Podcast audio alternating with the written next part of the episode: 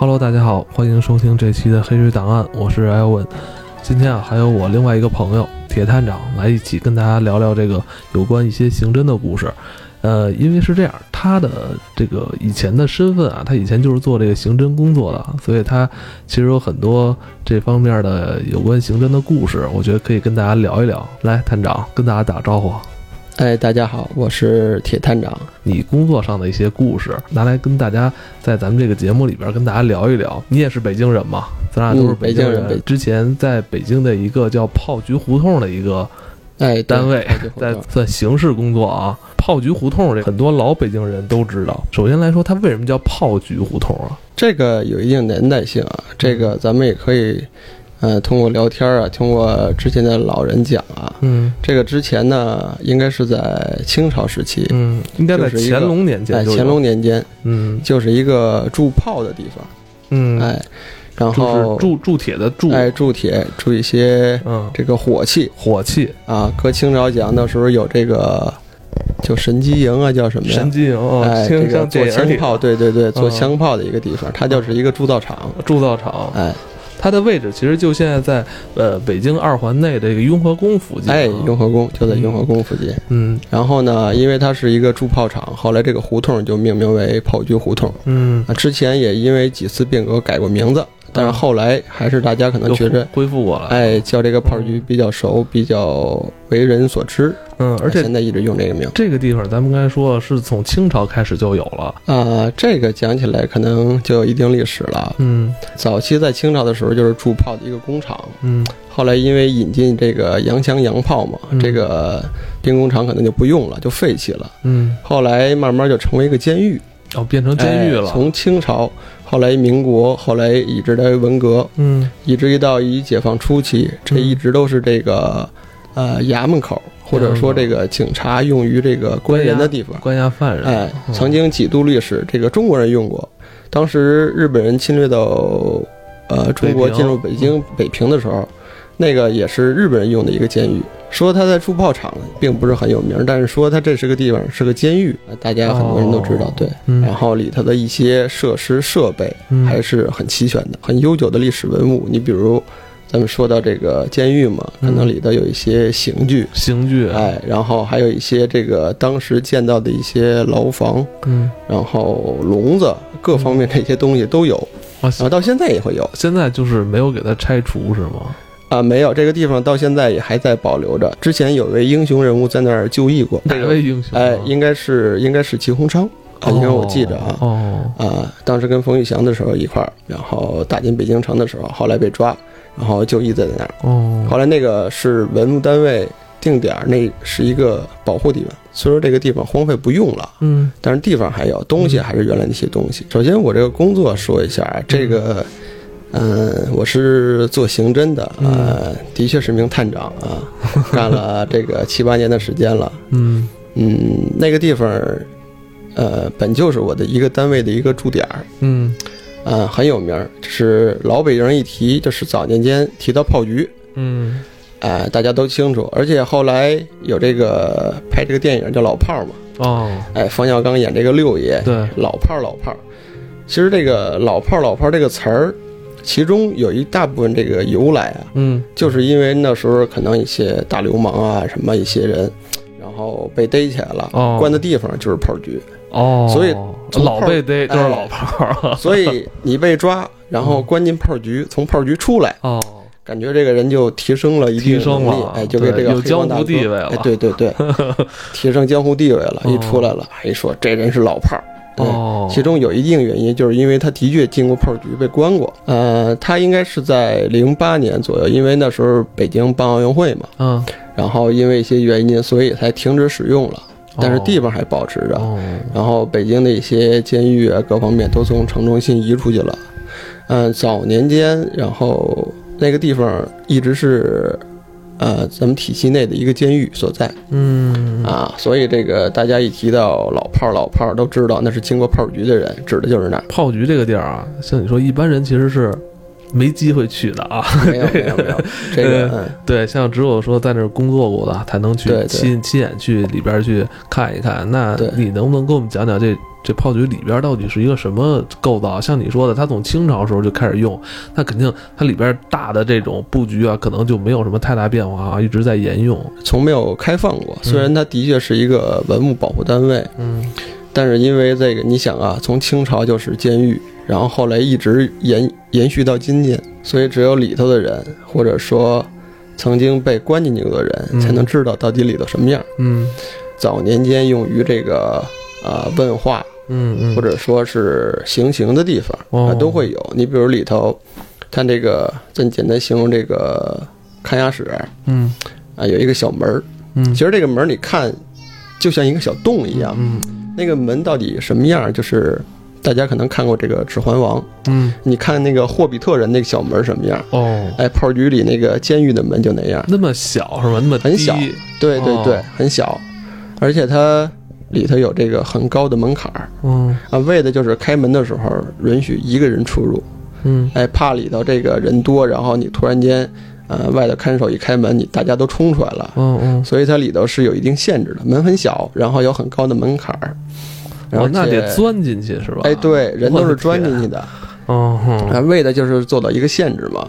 而且当时开门的话，这个门也不可能像咱们正常出入门都敞开着，嗯那个门开开以后，上头会有一个小铁链子，嗯，只拉开一个门缝，那个人几乎就是塞进去的，就是这个人要被抓的时候是塞到那个门缝里给嗯送到里面，里面也很小，里面呃大约有这个很高啊、嗯这个空间很高，大约有五米多高。哦进去这个门之后，空间就很高了。哎，对，很高里，因为里头要关很多人嘛，嗯啊，大约有九米多长，哎，里头都是这个小板床，但当然不像这个咱们这个单人那种单人床啊，嗯它这是一个大通铺那种嗯啊，一堆木板，然后这些被关押的人可能呃日常休息生活都在这个地方。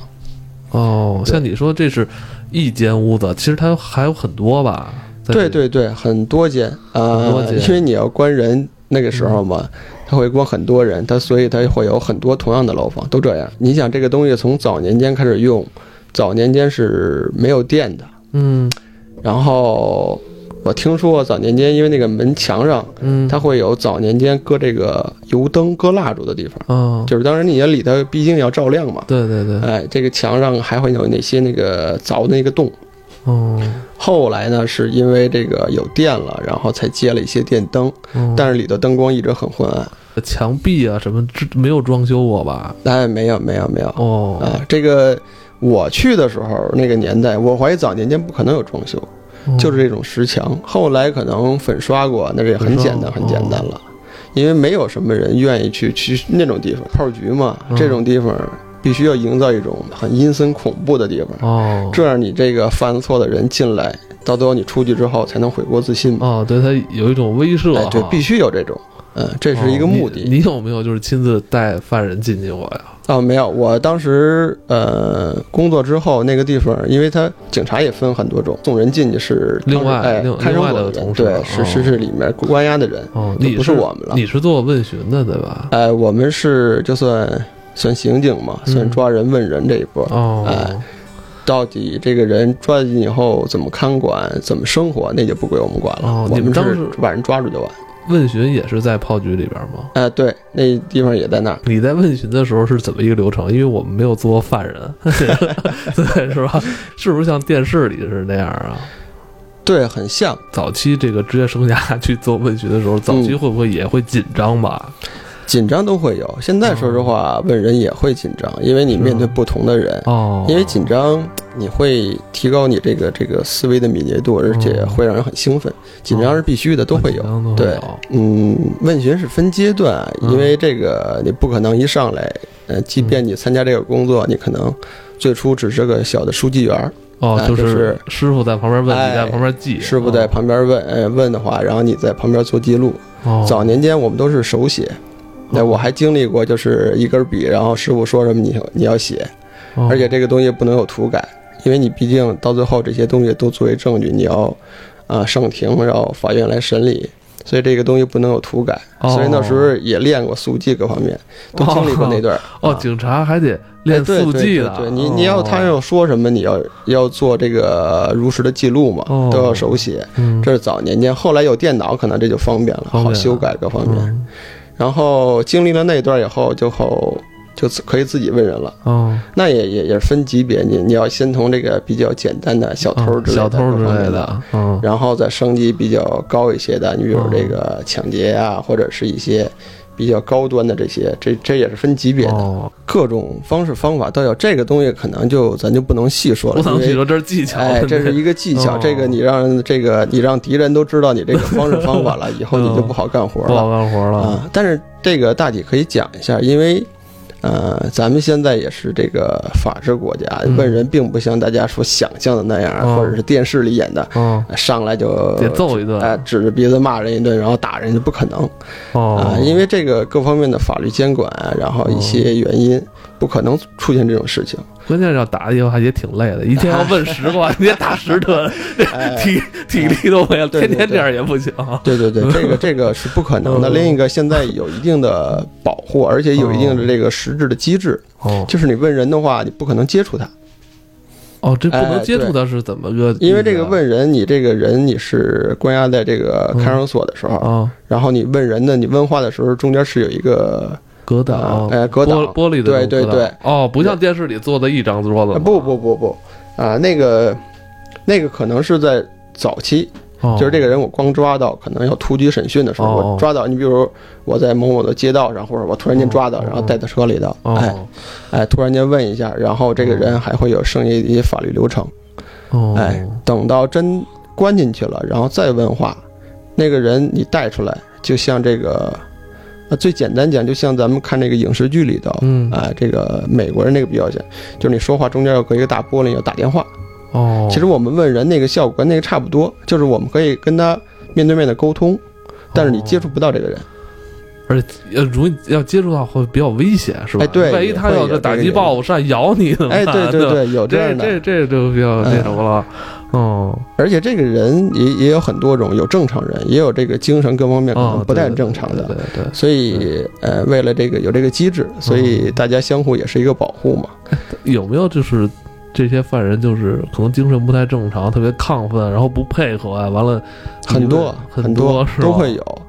那我们内部讲有这个文疯子，有武疯子哦啊。这个文疯子讲就是那种简单说，就是絮絮叨叨，可能有这种异想天开啊，然后他给你，呃，脑子不正常那种。嗯，但是他一直是语言表达，或者是笑或者哭，但是他不动手。也都有跟那也够吓人的，哎，对对，都会有，这个这个很正常。然后有一些的可能就有一些暴力倾向，暴力倾哎，向，对，也可能有这种自残的行为都会有，嗯，哎，所以这个反正这个这么多年都会遇到。但我觉得，就如果你长时间啊问询，这也算是跟他的一种交流接触哈。对，长时间这样的话，是不是自己也需要一些心理辅导 啊？因为你你老接触像他他们这样是吧？是不是你你们自己就是内部是不是也会对你有有一些，比如说日常，比如说对自己问问你哎最近怎么样是吧？嗯嗯是吧？因为像你说的，嗯。问话到底呃会紧张，到底需要有什么技巧？嗯。这的确是一个心理战的一个过程。嗯。因为你在问话，你紧张，你要时不时的，你要你要，其实大脑里一直在想嗯。对方说的哪句话是真的，哪句话是假的，嗯，你要问什么，你要问到哪个点，嗯。才能达到你这个呃这个提取到证据这一方面。哦所以你的脑子在不停的转，你你根本就没有时间去考虑这个。是一些阴暗面儿也好啊，或者什么的，所以一直在是一种心理的一种这种战斗的过程一。种是智力的比拼哈，在对对，这个斗志，这个这个，说实话，很很消耗脑力，嗯也很消耗体力的。有的时候对，你你问一天，可能像我后期可能做一些比较大的案子，然后这个案子比较复杂，嗯。我可能一共负责就两三个人，我这两三个人一天可能一个人问两三个小时，哦。这大约加起来五六个小时下来以后，我感觉整个人就是就是体力各方面其实一直在坐那儿，哦，但是你从那个地方出来，然后问完话以后，你感觉这个身体真是一点能量都没了，哦脑子已经停转的那种状态。啊，是我们做节目也是，对对对对你要不停的说话，不停的思考这接下来要说什么。对对对，是 等于像你说的，零八年奥运会之后就开始嗯停用了哈。停用了。对现在等于也就是作为一个类似于仓库啊这种已经啊，它是这样，它这个监狱的这个功能停用了，嗯但是它还是一个办公地点哦啊。只不过后来就是这个，你想谁也不可能把这个。呃，看押犯人的地方当办公室用，所以他后来可能就堆一些这个呃杂物啊之类的，哦成一个小仓库啊。对哦，但是它这个实际还是一个体系内的单位，人还在运作。关了上百年的犯人是吧？这个这里边怨气也挺大的啊，感觉这个地儿哎，说到这个，其实还是有一定故事啊。啊这个，这个，这个讲起来，呃，怨气一定会有嗯啊。毕竟这个他经历过那么多年的朝代，对对然后那么多犯人，嗯然后这里头啊，嗯后期我进去一个老师傅带我去过，嗯。告诉这个炮局里面是有牢房。嗯。然后早年间，因为你知道这个清朝啊、民国那时候都讲究上刑，嗯。哎，咱看到什么啊打屁股啊，然后啊，铁烙铁，把人挂进那个哎对对对那种东西抽啊什么的。它它是会有那么一个地方的。嗯那因为那毕竟是清朝时人讲的，嗯。然后那时候就进去看过，当时进去没觉得有多阴森啊，嗯。但是这个你听这帮老师傅讲完了，而且我去的时候，当时那些东西都还在，嗯。什么木桩子，嗯，然后这个哎对桩子，然后那些刑具各方面，嗯。烙铁啊、盆啊什么什么，然后那老师傅就会给你讲啊，这个原来干什么用的。怎么用怎么哎，，这个是 这个夹棍，这是你哦。见过夹棍什么样什么的。啊然后里头还有一个水牢，那是明确带我。哎，你看这个，它是很小一个小洞，嗯水牢。哎，水牢。嗯。嗯、但是我去的时候已经没有水，因为不用了嘛。嘛啊，进去以后就在井里面，那个那个牢房监室的井里面，啊然后那个上行的地方，进去以后单独有一个小门儿，嗯。特小。嗯。但是你进去以后，这个里头豁然开朗啊，嗯。它是在这个地面之下的，很深。哦。然后呢，里头我怀疑当时灯光也不是很好，嗯。因为你可以看到那个墙上有那个搁蜡烛那个那个小洞，我而且里面没有灯，嗯。因为后期就不用了嘛，所以它没有电灯。然后当时就是拿手机打开灯看一看，很深。呃，当时跟我讲这里头是放水啊，啊放放完水水以后呢，把人放进去，哎、不是把人放进去，是水上头还有一个大铁笼子，啊当时那个笼子还有，嗯。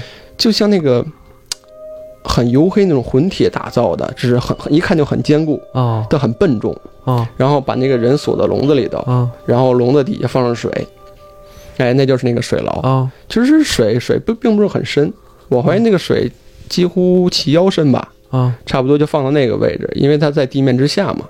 然后有那么高的一个位置，然后把人锁到里面，嗯，那就是那个当时那个水牢。哎，他是怎么着？他是把人半浸泡着是吗？对，半浸泡着，应该是齐腰深的水，因为那个位置大体，那个水牢下去是一个台阶儿，你下去的高度大约就到我的腰的这个位置，也就一米多高。嗯然后里头还有一个大铁笼子，就在里头放，哦，然后放上水泡着你。嗯你不是说泡一天两天，哦你可能泡很长时间。我的天，那不是把人给泡烂了吗？那人就在里头关着，那就是当时的一种呃刑罚之类的。刑罚哎，对，那可能早年间讲究这个东西嘛。而且当时那个笼子很很厚重，为什么现在这个东西还有在那儿？嗯，太结实了，就是谁也搬不动，而且这个也不能有什么随便有人有进去嘛，哦所以这个东西还在那儿放着。现在有没有我不好说了，哦，但是我当时去的时候，我看里头这些东西还是挺齐全的，啊，哦然后还有最神的一个东西啊，最神的一个东西，就是，呃，我认为应该是，应该是早年间，就是砍头用那个鬼头刀。哦是吗？你想，监狱这种地方，这种东西是不可或缺的对，啊。早年讲可能去这个有有退出午门，嗯然后或者压到那个菜市口去，斩首，哎，砍头。呃，那个可能是当时有这么一个规矩，但是你不可能就造一把刀。嗯，对？吧？你不可能就就一个地方，这个你如果人多怎么办？对，所以炮局里头还会有那刀是什么样啊？这刀什么样？这刀啊，其实也并不是像这个影视剧里这个嗯呃一个人举着有多高大。啊，那个刀，刀看着很宽啊，很很宽，嗯，呃，有点像这个最早咱们这个农村看那个铡草那个大铡刀。哦，大铡刀，它很宽，嗯，就是那个刀面很宽，嗯。嗯，刀的握把很长，就是你完全可以双手然后举起来挥舞，有点像这个日本武士刀，因为它它只需要一个动作嘛，嗯，就需要砍劈这个动作，所以他的握把。